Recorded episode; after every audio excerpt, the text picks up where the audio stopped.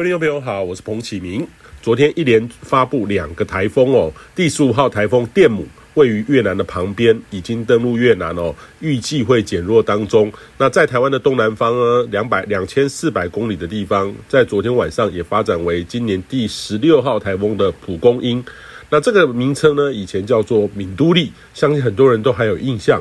曾经在二零零四年呢，从东部外海北上也有登陆，然后结合西南气流，对台湾造成严重的灾情哦。不过这次对台湾没有直接的影响，预期快速的发展，可能很快就成为强烈台风后，然后就像抛物线一样往日本南方海面接近哦。那今天台湾的天气呢，受到微弱东北风的影响，这主要是北方有高压东移，让台湾附近比较低层的大气是偏东北风，但是中层的大气还是受到高压势力的影响。虽然说转偏东北风，但是比较微弱，所以可能只有东北部的东北角到宜兰花莲的迎风面比较有感觉，温度有机会略降个一两度哦。那北部的高温大概是三十二到三十四度，稍凉一点，但还是感受不到明显的秋意哦。那也有机会会有些地形云发展起来，可能有些短暂雨势发生。那中南部呢，则不会受到东北风的影响，还是稳定的天气类型。午后呢，还是有热对流发展的机会，要小心雷击等容易有较剧烈的天气的发展。那这类呢，都很局部啦，要看当时的发展情境，甚至呢，也都有偶有局部发生的冰雹。遇到的时候要能避就避哦。那类似的天气呢，将会持续到这个周末。大致上都是晴朗稳定，午后有局部短暂雷阵雨。下周呢，预期东北风会减弱，再度会转为高压势力影响的环境。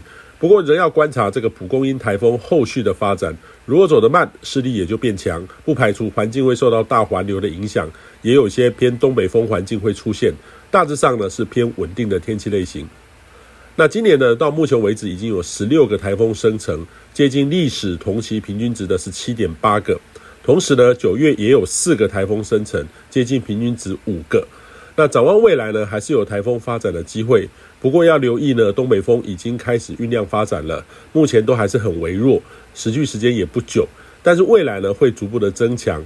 到十月份，东北风的环境会更增多哦。当台风遇到东北风，同也时呢，也会让台风路径变得比较复杂。那甚至有时候台风不来，还是但是有东北风呢，在台风水气环流支撑之下，共伴效益也常常会造成东北部有剧烈的降雨，还是要多注意。那中南部呢，也将进入这种稳定的东北风背风面的环境，这时候呢，要注意空气污染物容易累积哦。同时呢，也逐步进入这个枯水期，呃，顺着时令的改变，做好生活的调整安排，这个是很重要的工作。以上气象由天气风险彭启明提供。